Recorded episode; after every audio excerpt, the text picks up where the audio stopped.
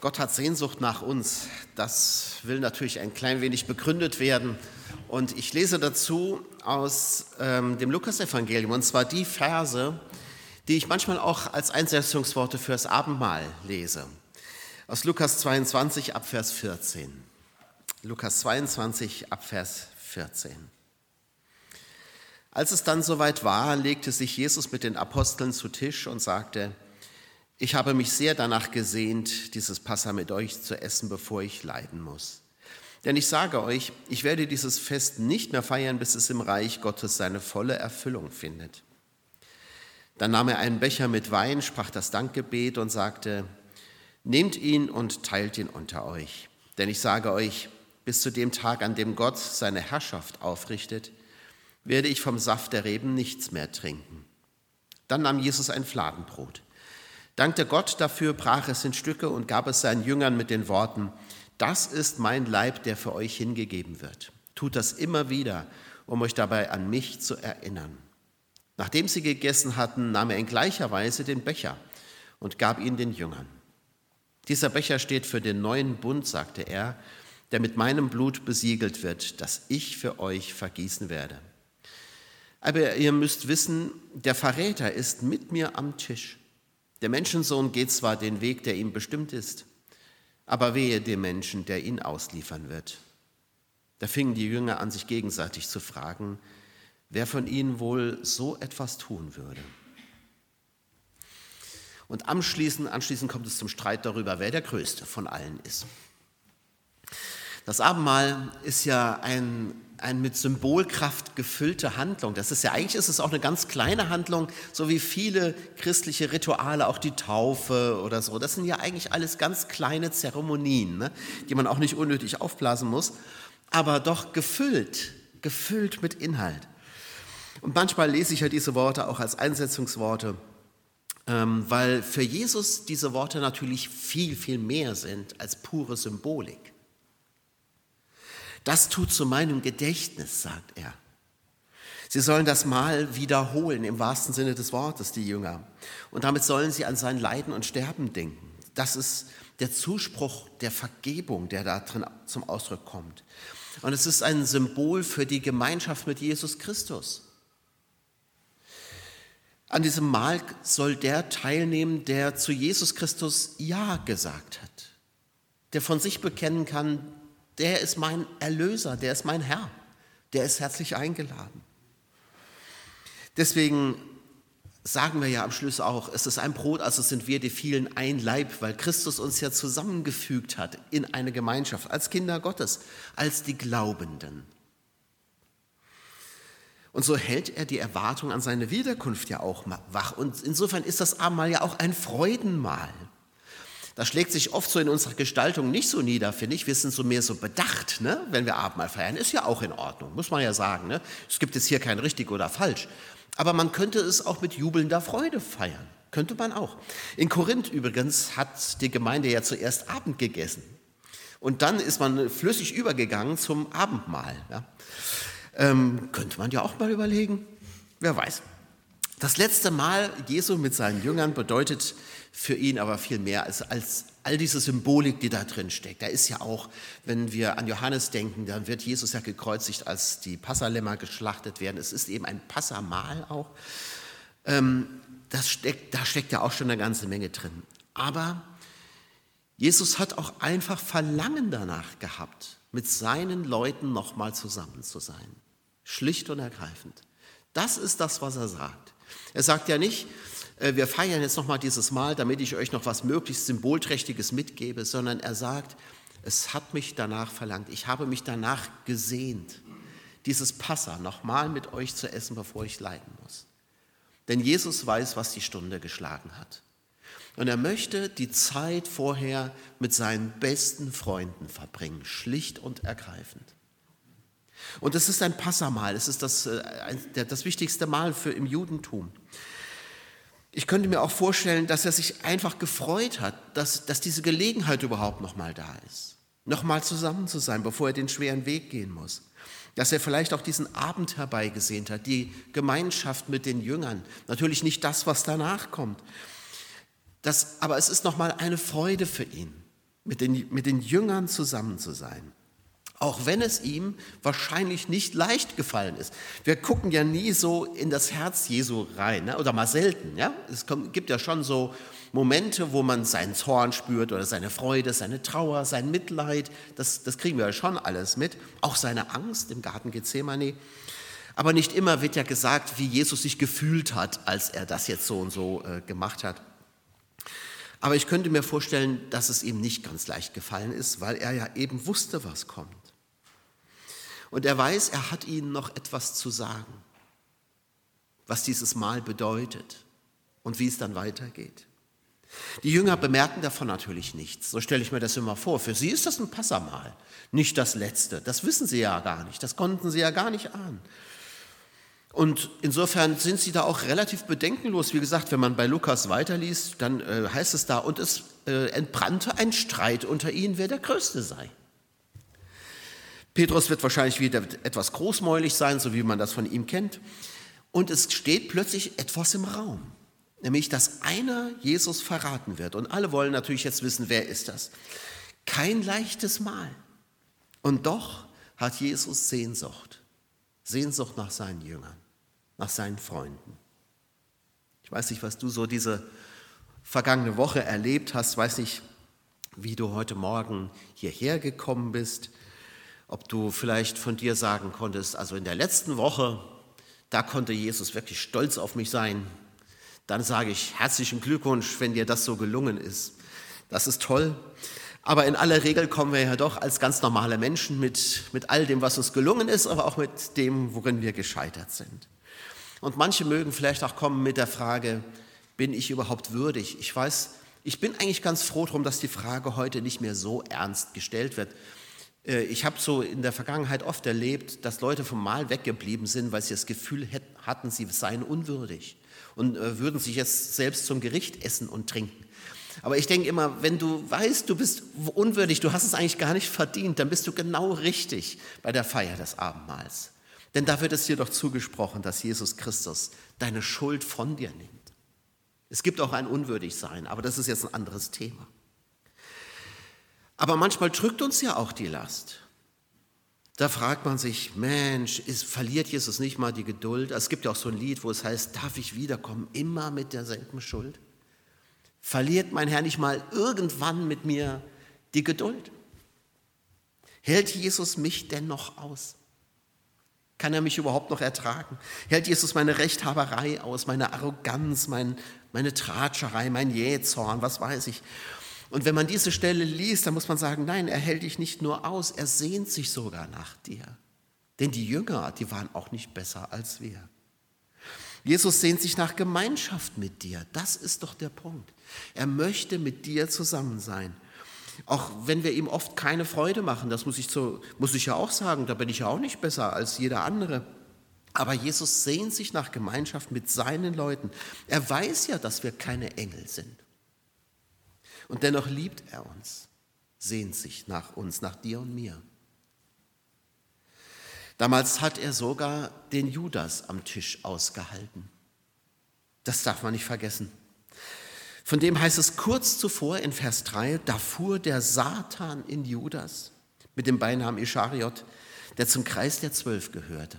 Da fuhr der Satan in Judas. Bei Lukas und Markus erfahren wir gar nicht, ob Jesus wusste, wer ihn verraten würde.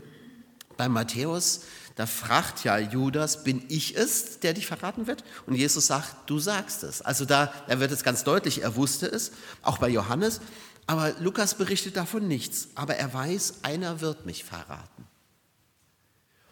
Das stelle ich mir allerdings schwierig vor. Also ich, wenn man die anderen Evangelien dazu nimmt, dann muss man sagen, Jesus wusste sein Verräter.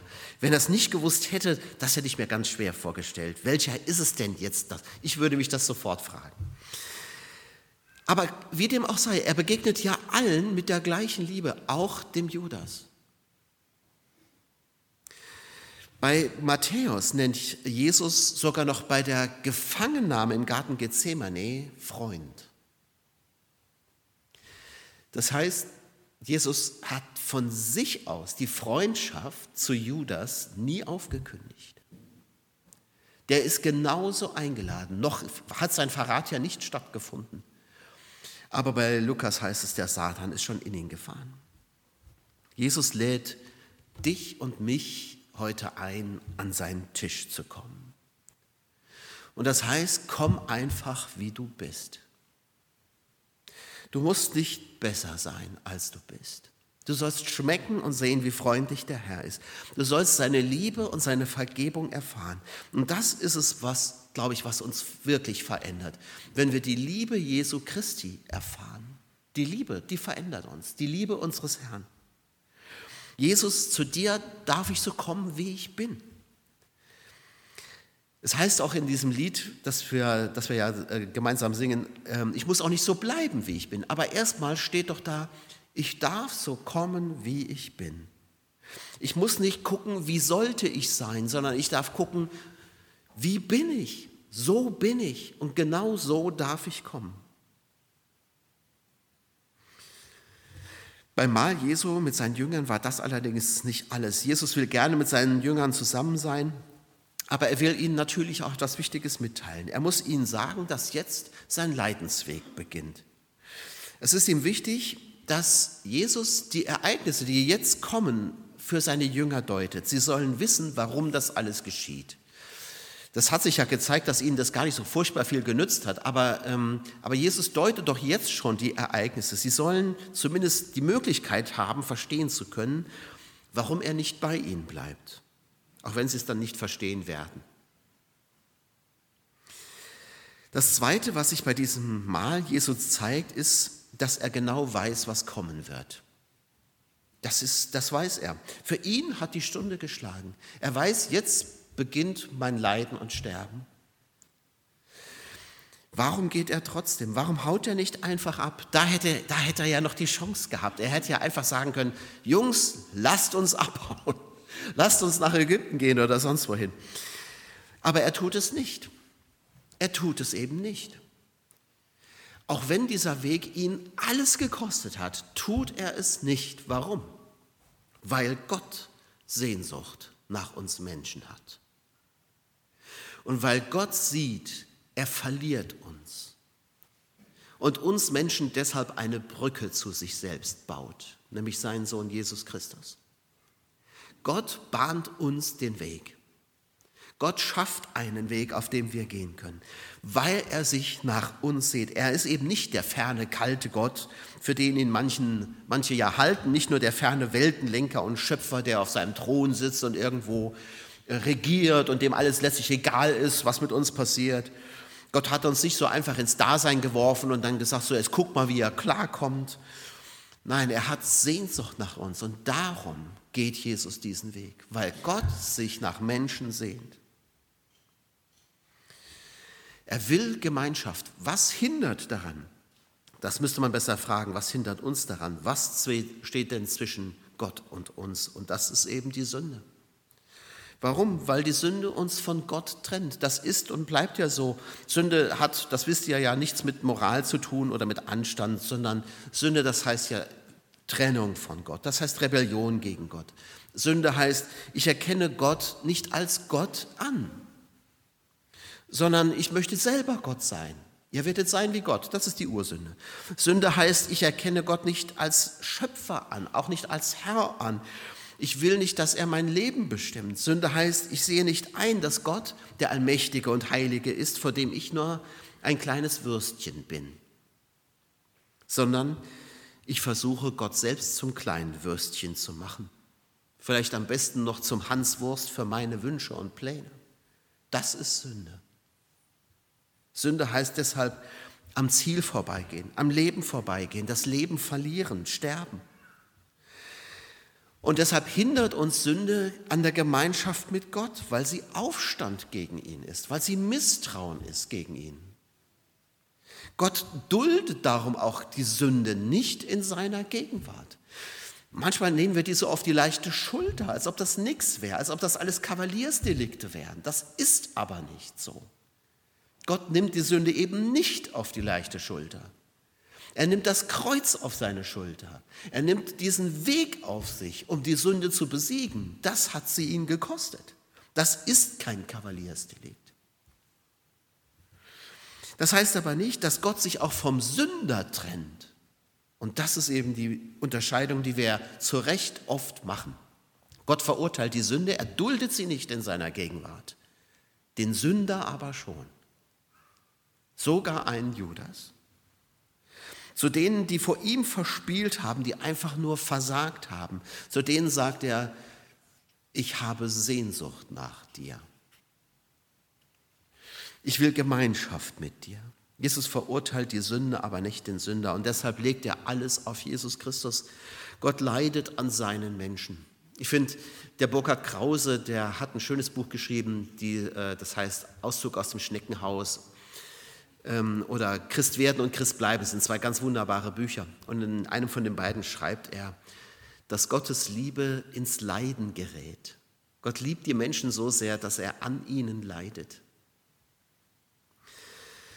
Jesus Christus leidet und stirbt für uns Menschen, weil Gott sich nach uns sehnt. Jesus spricht vom Abschied. Er kündigt sein Leiden an und er wird wie das Samenkorn, von dem er ja auch selber mal gesprochen hat, das in die Erde fällt und stirbt. Es muss gemahlen werden, zertreten, vernichtet werden. Aber Jesus muss das nicht, weil das irgendwie die Moral von ihm fordert oder irgendeine Pflicht. Er muss das auch nicht, weil er von irgendwem dazu gezwungen würde. Er muss es, weil er uns retten will und weil es keinen anderen Weg gibt. Er muss es, weil er sich nach uns sehnt. Das Passa, sagt Jesus, soll erfüllt werden im Reich Gottes. Das Passa ist ja das Fest des gnädigen Vorübergehens Gottes. Als die Erstgeburt der Ägypter gestorben ist, als die Israeliten noch in Ägypten waren als äh, Sklaven, da haben ja die Israeliten das Blut des Passalammes an ihre Türpfosten gestrichen und das hat sie beschützt. Das Blut des Lammes hat sie beschützt. Damit haben sie sich ja auch bekannt. Sie haben durch dieses äh, Schmieren des Blutes an die Türpfosten, haben sie sich bekannt, haben gesagt, hier wohnen Juden, hier wohnen Gottesfürchtige. Das war ja wie ein Bekenntnis.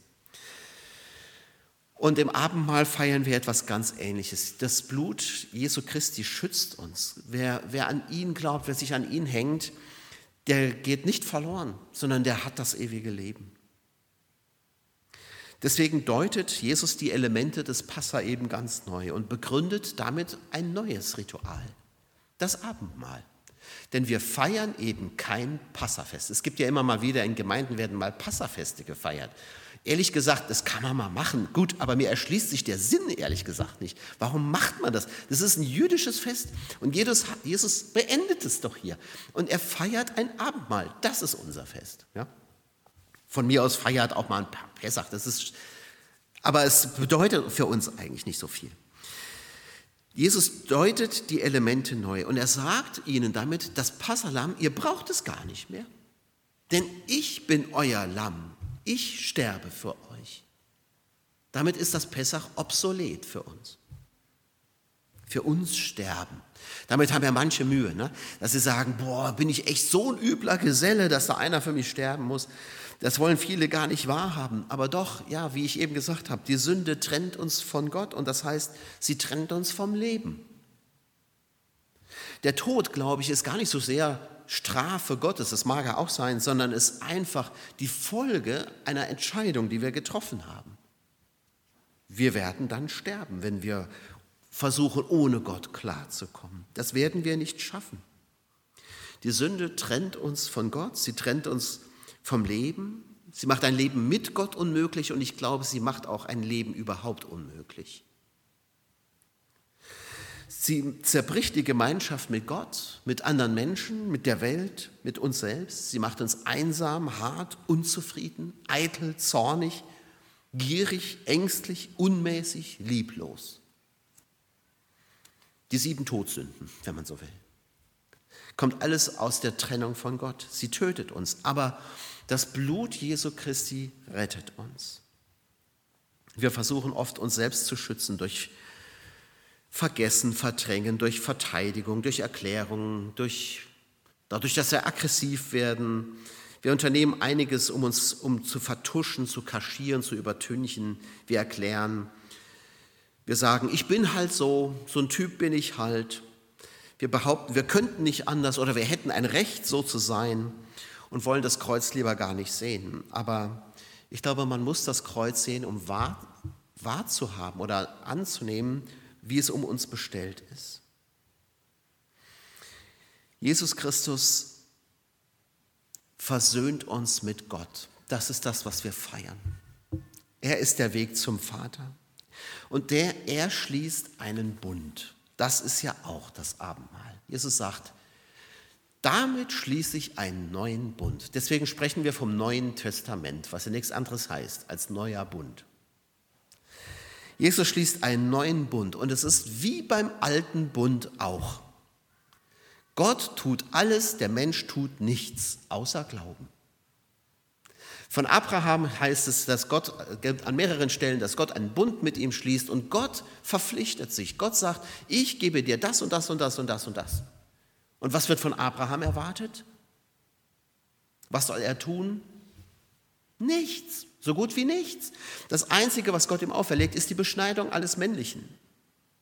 Das ist alles, als Zeichen des Bundes.